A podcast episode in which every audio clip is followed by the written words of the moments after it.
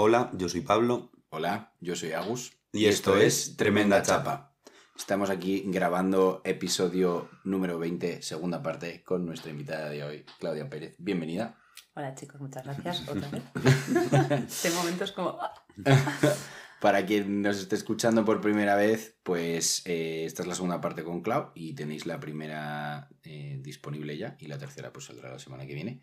Eh, y nada, Clau, háblanos un poquito de ti, preséntate. Pues... eh, me llamo Claudia y me gusta mucho el cine español. Bien. Para quien vea la primera parte y la... Voy a ir construyendo la frase en los capítulos. A ser, me gusta el cine español malo. Oye, pues es un guilty pleasure que te cagas. ¿Qué? Eh, las comedias ¿Agus entra y de qué cine español no es malo? Yo no lo sé, no, No. sé hablar del cine. ¿No? Te mola. No, yo no, sé- no sé ni ver cine, pero bueno. Em, episodio número 20. Iniciamos novedades. Así que, Clau, segunda pregunta de la segunda parte. Eh, cuando eras pequeña, ¿qué querías ser de mayor? Respuesta corta. corta. Quería montar un restaurante eh, que se llamase Éfico. Éfico. Sí. ¿Tipo de cocina? Eh, Comida, ¿no? comida en general, sí, pero yo tenía el local y todo al lado de mi casa. Con sartenes. con comida. Con comida. Eh, eh, tenía el local enfrente de mi casa y siempre se decía a mi padre, en plan, pasaba por delante y decía, quiero montar un restaurante, va a ser este. Ah, bueno, un restaurante o una tienda de Converse en Papúa Nueva Guinea. Porque como mis padres no me compraban unas Converse y era algo que me encantaba, entonces les dije, voy a montarme una tienda de Converse en Papúa Nueva Guinea y no me vais a ver. Y entonces eran como ¿Y tus emprendedora, emprendedora desde el principio. Tus padres estresados. Se va a ir a Papúa. a montar una tienda de Converse, que, que mal, no va a vender nada. Las tipos no se ponen zapatos. O sea, el taller es súper mal pensado. El buyer persona in- inexistente. No hay mercado. Dicho esto, podemos continuar con nuestras metatradiciones. Eh, querido Pablo, ¿con qué vienes a darnos la chapa hoy? Vengo a hablar de frenar. Uf. Ojo, ¿eh? Em, para quien nos esté escuchando, que sois todos, me habría encantado que hubieseis visto la, cara de Claudia. Ha sido un espectáculo. Em, siempre me pasa en la cabeza, además, que cuando vamos hablando del primer tema, digo, joder, cuadra perfecto con el segundo tema. Y como ya hemos hecho el spoiler de cuál es el tercer tema, y si no os lo sabéis, iros a escuchar el anterior, em, como que me cuadra mucho entre los tres temas. El concepto de frenar, el concepto de. Voy a explicar un poco qué significa para mí frenar, o dónde entra para mí frenar, que es en el. En el general de nuestra vida, para mí, y esto es mi análisis, bueno, no solo mi análisis, también lo tiene otra gente, pero eh, como que es el análisis que le doy yo, vivimos mucho como en crucero, de, en plan de velocidad de crucero, de vivimos una rutina, nos despertamos, eh, vamos a, al trabajo, colegio, universidad, mm, lo que sea, eh, y como que todo está muy de seguido, todos los espacios o casi todos los espacios en los que estamos hay estímulos que nos mantienen mm, funcionando de alguna forma y pocos de esos espacios los utilizamos para eh, introspección barra frenar que igual es un poco redundante utilizar la palabra dentro de la misma descripción, pero para hacernos conscientes del espacio en el que estamos, un poco lo que hablaba Agus en el episodio anterior, pero también en otros muchos episodios de la conciencia del momento exacto en el que estamos y que estamos haciendo en ese momento, y ya no necesariamente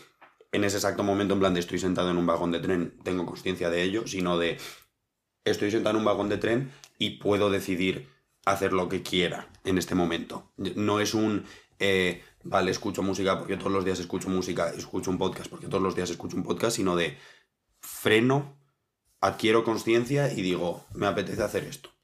O, o no me apetece hacer esto, o voy a hacer esto porque quiero hacerlo, o voy a hacer esto otro. Y mm, en mi vida, en mi análisis hacia mi vida, pero también hacia otra gente, freno poco y cuando freno me aporta muchísimo. Entonces, como que la reflexión está de cómo frenamos más a nivel individual y qué de este sistema no nos permite frenar o por qué no nos permite frenar y estamos estimulados todo el rato para seguir funcionando. Antes de que entre Claudia, como persona que conoce a Pablo y que trabaja y ha trabajado con Pablo, he de decir que a la vez me llena de orgullo y satisfacción. Y a la vez me sorprende, me parece cómico y me parece un poco, un poco hipócrita por tu parte Que que, traiga este que traigas tú este tema, que eres el señor eh, coche sin frenos. Eh, pero creo que el hecho de que lo traigas denota que en ti está habiendo un cambio, y yo te lo he notado, ¿no? Eh, a la hora de frenar, ¿no? Eh, sí que me gustaría matizar una de las cosas de la- en las que me has hecho referencia, que es lo que hablo yo de tomar conciencia en el momento. Eh, la idea de tomar conciencia en el momento para mí no va ligada de tomo conciencia, paro en el momento y decido qué quiero hacer. Porque si estás tomando conciencia y te estás poniendo a pensar en qué vas a hacer, te estás yendo del momento. Para mí es, es más un tomo conciencia y estoy en el momento y ya está. No, aunque sea, el momento simplemente sea eh, estoy tirado en la cama o estoy meditando o estoy echando un partido o estoy haciendo lo que sea, ¿no? De hecho, esta semana he visto un vídeo eh, que eh, y es algo que he empezado a hacer, ¿no?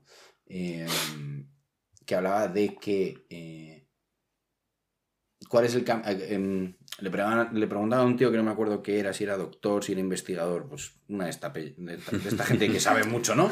de esta gente lista, ¿no? no como los de sociales, como nosotros. Eh, le preguntaban que cuál era el, el cambio más pequeño que ponía suponer un mayor impacto en nuestra salud, ¿no? Y entonces el tío que decía que era eh, cambiar nuestra respiración. Hablaba de que ellos han hecho estudios con gente cuando se enfadan, cuando se ponen tristes, cuando les entra hambre, cuando tienen miedo, y eh, no somos conscientes de cómo nuestra respiración cambia y funciona de cierta manera dentro de ese dentro de esa emoción, de eso, dentro de ese sentimiento, y eso lo que hace es como que nos mete en un bucle y no nos permite salir de ello. Entonces, como que lo que te invita, lo que te invitaba el tío es, eh, pues, tú estás tranquilamente por tu vida, como por ejemplo ahora estamos hablando, y el, el siguiente, la siguiente inspiración que hagas, que sea profunda y larga, ¿no? Como sería un... Y cuando crees que has terminado, vuelves a inspirar un poco más. ¿Aguantas? ASMR para el podcast. y, eh, y que hacer esto solo una vez ya implica un cambio. Y que llegar a hacerlo incluso tres veces eh, cambia completamente el, el estado en el que te encuentras en el momento en el que estás. Eh, entonces, eh, dentro de ese freno, eh, me parece como un recurso súper interesante que simplemente tomar conciencia de nuestra respiración y hacer algo al respecto, que es algo sobre lo que creo que todos tenemos la capacidad de influir, ¿no? Si tardamos más o menos en inspirar. Eh, que tenga tanto poder, que no sé si lo tiene porque no, no he hecho el, el estudio, ¿no? Eh, pero así, a mí sí que me cuadra y yo estos días que llevo haciéndolo sí que lo he notado, decir, de en plan de, tú es que no estaba respirando prácticamente, o sea, simplemente era, o sea, estaba respirando a un 30% de mi capacidad pulmonar, estaba simplemente, pues eso, cogiendo aire, soltando. Y cómo hacer ese parón y hacer ese ejercicio te da como muchísimo más... eh, eh, digamos que de alguna manera como que te, te abre el campo de visión a todo lo que está pasando en el, en el momento y además a mí también me ayuda a centrarme en qué de ese momento es lo importante y en qué me tengo que centrar. Ya sea en que yo a lo mejor me estoy poniendo nervioso y no estoy cómodo, o ya sea un, eh, tío, llevas mm, 40 minutos mm, tocando un Excel y deberías estar haciendo otra cosa. ¿no? Entonces, como que me parece una herramienta muy útil a la hora de frenar. Yo he aprendido a frenar en mis trayectos en transporte público, porque por suerte, por desgracia, me toca hacer muchos eh, a la semana.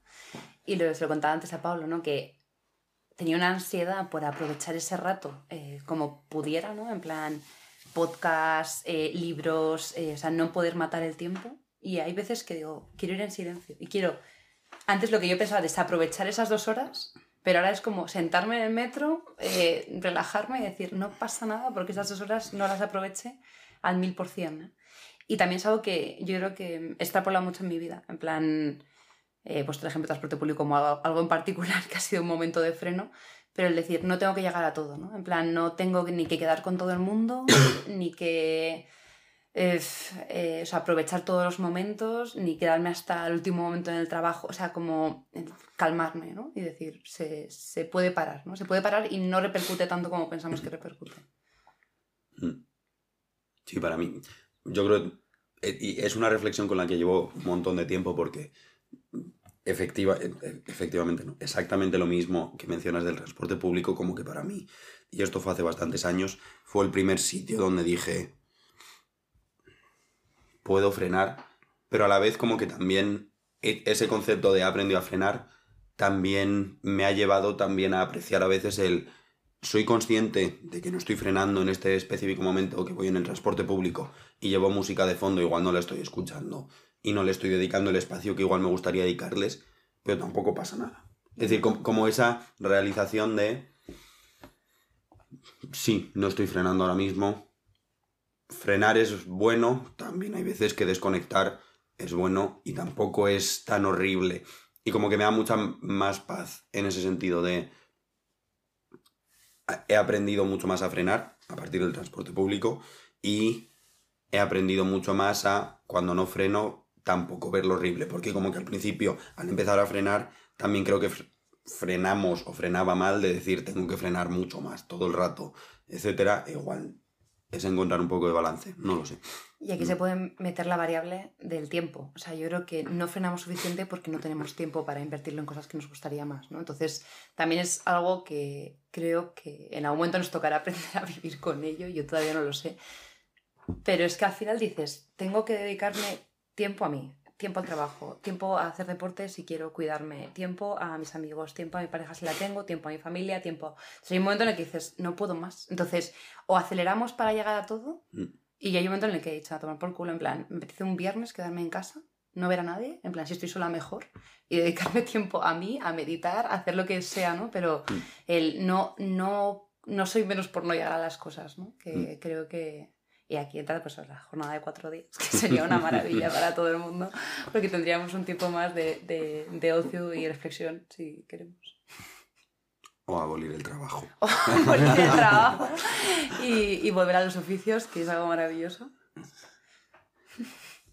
A mí hay una cosa, en plan de, como siguiendo adentrando en lo que para mí supone frenar, también como que le veo muchísimo la parte positiva. Y aquí creo que es algo que Agus y yo hemos hablado un montón de veces de lo que para mí normalmente supone frenar y lo que yo hago cuando freno, que es en contraposición o, en comparación con lo que hace Agus, que es lo que ha reexplicado un poco más Agus de para el frenar es quedarse en ese momento. Para mí muchas veces es frenar y utilizar ese espacio para pensar con mucha más calma y con mucha más conciencia. Es decir, como que el pensamiento con conciencia de lo que estoy pensando me es parte del frenar.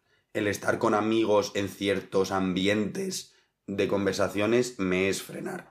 Que, que la forma en la que yo freno, que, que igual podría frenar más de la otra forma, y la verdad que no es algo que haya experimentado demasiado, no sé si es porque soy incapaz o porque cuando lo hago como que tampoco me aporta la misma calma o el mismo beneficio, y no beneficio productivo, sino de calma también que me aporta esto. Pero yo he notado mucho que esos espacios de frenar y de decir, no tengo que estar o pensando en el trabajo o en el móvil o pensando en no estoy haciendo no sé qué, muchas veces son o yo pensando y yo reflexionando sobre cosas y que además me ayudan mucho a cosas de introspección si son yo solo, de decir, eh, mm, cómo me está afectando esta cosa el trabajo, cómo me está afectando esto otro, eh, y en un espacio muy constructivo. Es decir, para mí igual la diferencia entre el pensamiento genérico que igual tengo y esos espacios donde freno y pienso es que soy mucho más constructivo conmigo mismo en esos espacios.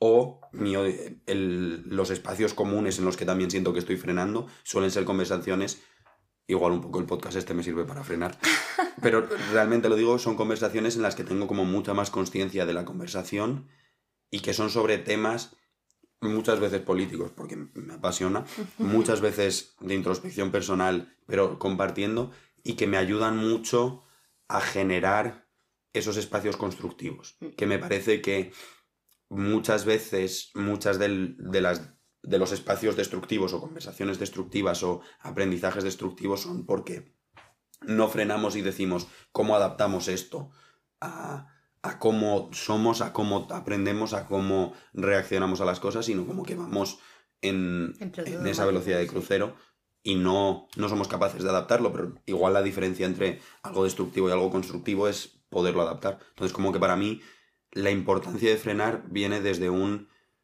dejarme ser y ser muchísimo más constructivo y ser muchísimo más con, con- comprensivo conmigo mismo Mm. y dejarme ser de alguna forma. Yo, o sea, un poco la- lo que hacía referencia a Pablo, a esta conversación que hemos tenido. Además, yo creo que no la hemos llegado a tener en episodio, ¿no? La hemos No. tenido más en, de forma oficial, ¿no? Porque, En la vida. eh, sí, eh, desde hace.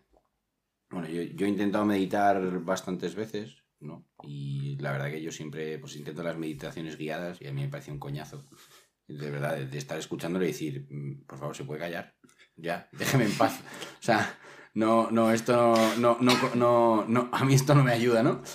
Y, em, y bueno, eh, hace poco em, me hablaron de una cosa que se llama la estática, que es una postura en la cual parece que tienen la base casi todas las artes marciales chinas, ¿no? Y es una postura de eh, que se trabaja tanto por lo que por lo visto son los beneficios a nivel de salud física y de salud mental. Mm, En, el, hospital del ferrocarril de Pekín eh, eh, hay una unidad donde se trabaja simplemente con la estática y donde han, bueno, pues, eh, donde al parecer ha habido bastantes beneficios y impacto positivo en los pacientes que han utilizado la estática como tratamiento en situaciones en las que otros tratamientos no funcionaban, ¿no? Eh, desde cosas como la depresión, como el insomnio, eh, a, incluso pues, problemas de rodilla, eh, pequeños tumores, movidas así, ¿no? Que tampoco soy un experto en este tema y no, no quiero entrar mucho más en ello, ¿no? Pero em, ya hablaba con Pablo hace unos días y a día de hoy, no sé si hoy es el día 59 o el día 60 que llevo meditando todas las mañanas, ¿no? Yo me levanto y ahora mismo estoy en, en, 25, en 25 minutos ya, ¿no? Y, em, y entonces de lo que ya hablaba con Pablo es que para mí yo creo que es importante diferenciar lo que él entiende por frenar y lo que yo entiendo por frenar. Porque para mí lo que él entiende por frenar es lo que yo ahora estoy empezando a ver como un eh, Decelerar. decelerar. Que me parece que es muy relevante, que es muy importante, porque necesitamos tiempo para pensar, para estar con gente de calidad, para eh, mogollón de cosas. Pero para mí frenar tiene un componente de sacar a la mente de la ecuación también. Cosa que es súper jodida, ¿no? Y al final lo que yo entiendo como meditación, la meditación es el entrenamiento de estar presente en el momento, ¿no? Eso sería como yo estoy entendiendo la meditación a día de hoy, ¿no? Eh, y si tu mente está ahí, no estás en el momento, estás en tu mente. Y estás en todas las movidas que esté gestionando tu mente. Y ahí ya dependerá de si tienes una mente que es maja y con la que puedes hablar y puedes tener una conversación civilizada, o tienes una mente hija de puta que es súper destructiva, que te empieza a taladrar y te empieza a, a darte por todos lados, ¿no? Entonces, em, creo que lo que Pablo plantea como frenar es importante. Para mí, lo que yo entiendo como frenar y lo que yo creo que de verdad nos hace falta es esta parte de eh, apagar nuestra, o sea, lo que podríamos llegar a concebir como apagar completamente nuestra mente y simplemente estar en el momento, ¿no?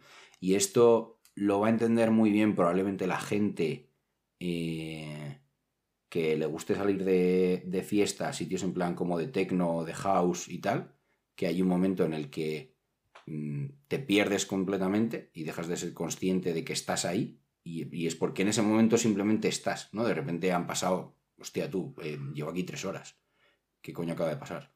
También lo he visto en, en raves, ¿no? Mm, Donde la gente se le va. Así, eh, totalmente. totalmente. Igual está edulcorado el... Eh, si estás edulcorado, pues Sí, bueno. A lo mejor ha hecho, ha hecho trampas para llegar a ese momento de... Por lo visto, y de esto yo todavía no sé, lo quiero investigar, pero hay mogollón de, de estudios sobre el impacto positivo que tienen los psicodélicos en, en este plano, ¿no? Eh, también lo he visto en los pogos.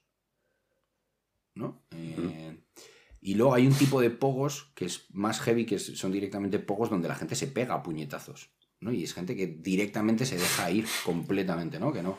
No sé si es la respuesta, ¿no? Pero lo, pongo, lo, lo menciono más como ejemplo, es que a lo mejor hay gente que no está escuchando y dices, hostia, tú, muy guay de lo que estás hablando, yo no he vivido esto nunca, ¿vale? Pues Me- me- probablemente, me si has estado en un concierto, eh, si te has ido de rave, si has ido a una discoteca, eh, ese tipo de situaciones eh, son situaciones donde es- pierdes la sensación.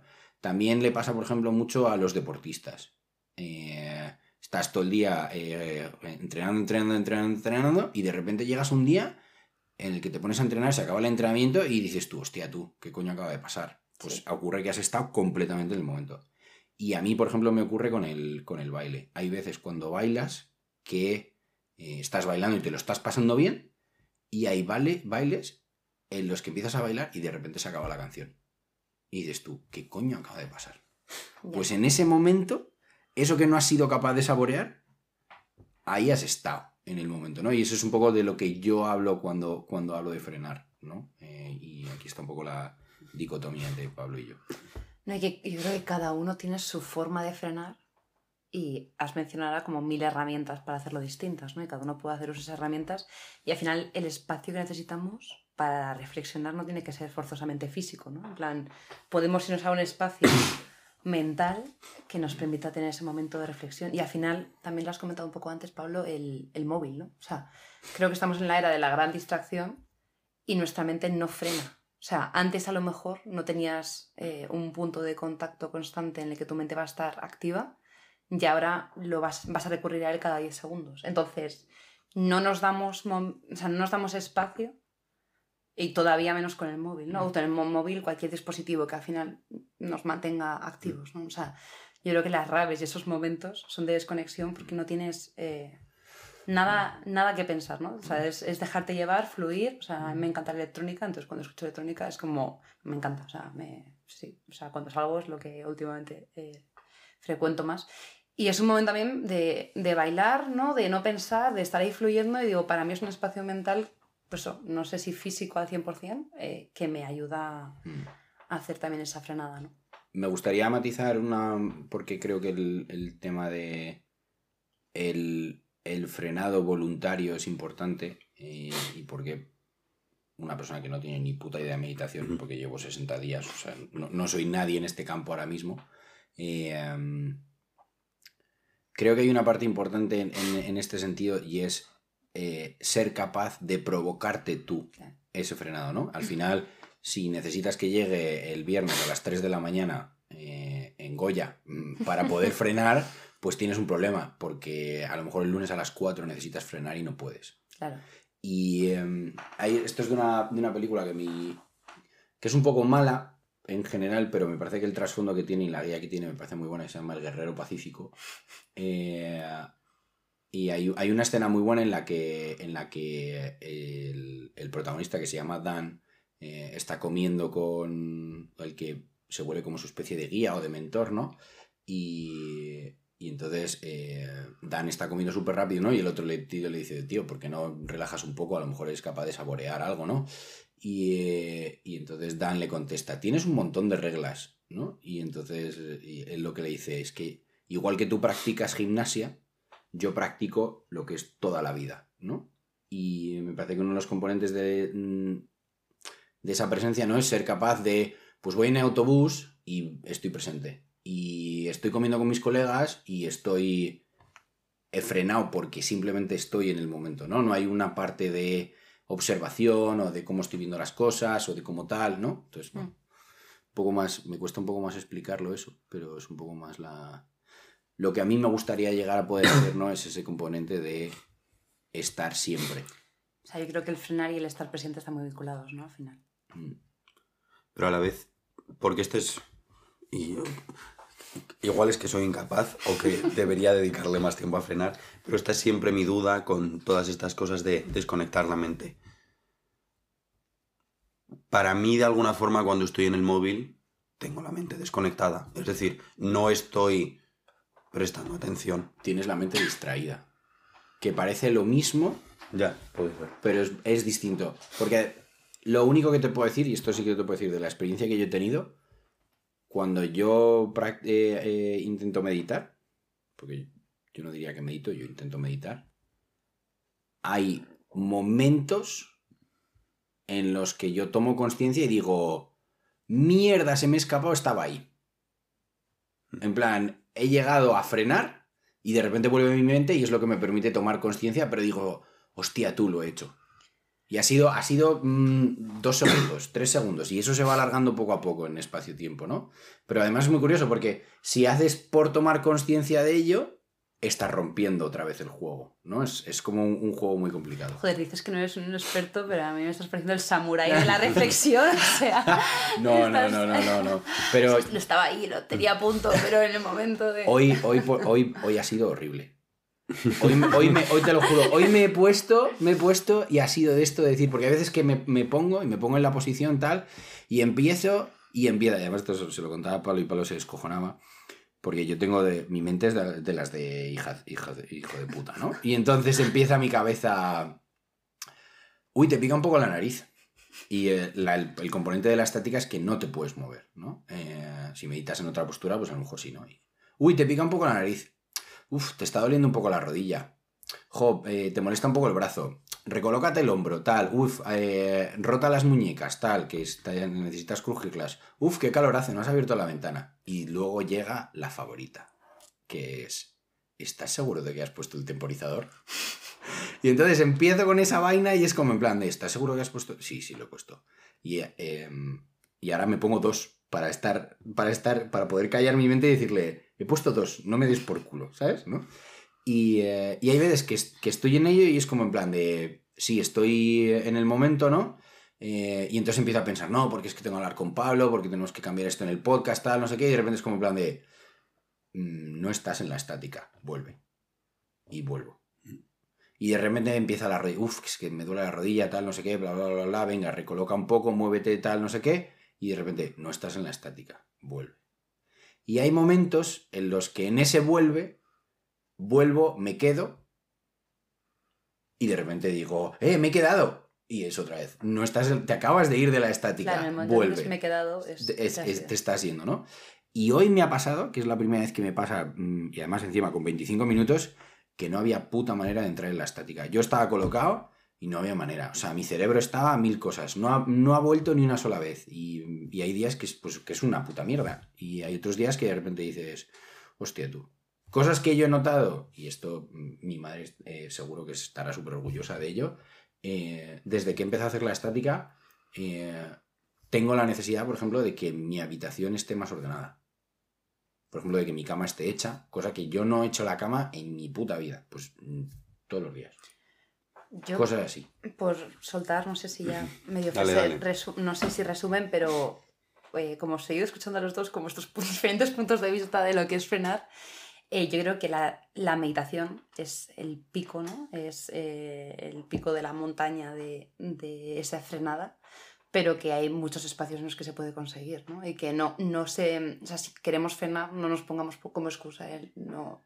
No sé Mm. meditar, ¿no? O sea, por ejemplo, si piensas que el móvil es frenar, No, no. a lo mejor... Es que para mí el móvil no es frenar. O sea, es decir, es esa frenar- desconexión, a lo mejor Mm. lo que dices, ¿no? Pero Mm. no el, el frenar. Entonces, que eh, vuestros oyentes eh, encuentren un punto medio entre la meditación de la estática de Agus y la aceleración de Pablo, para que hay mil formas, o, las raves de puñetazos, ¿no? que se pueden encontrar eh, diferentes vertientes de, de lo que es, de lo que es frenar, ¿no? Pero, pero sí. Añadiría que yo hay muchas veces que lo que, que lo que a mí me pide el cuerpo es distraerme y me pongo series y Sí. yo qué sé, o, me, o quedo con gente porque no me apetece sentirme en este momento y decido quedarme porque no quiero gestionar eso y prefiero la distracción. Y me parece que la distracción está muy Mm. bien, viene muy bien y en muchos casos, aunque tenga como una connotación negativa, me parece que en muchos casos es muy positiva.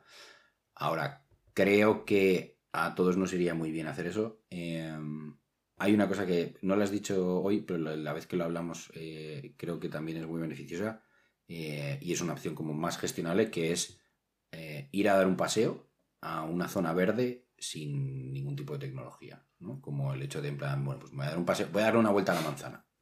Solo eso, me parece que eso está más cerca de frenar que eh, coger el móvil o que otras mil cosas.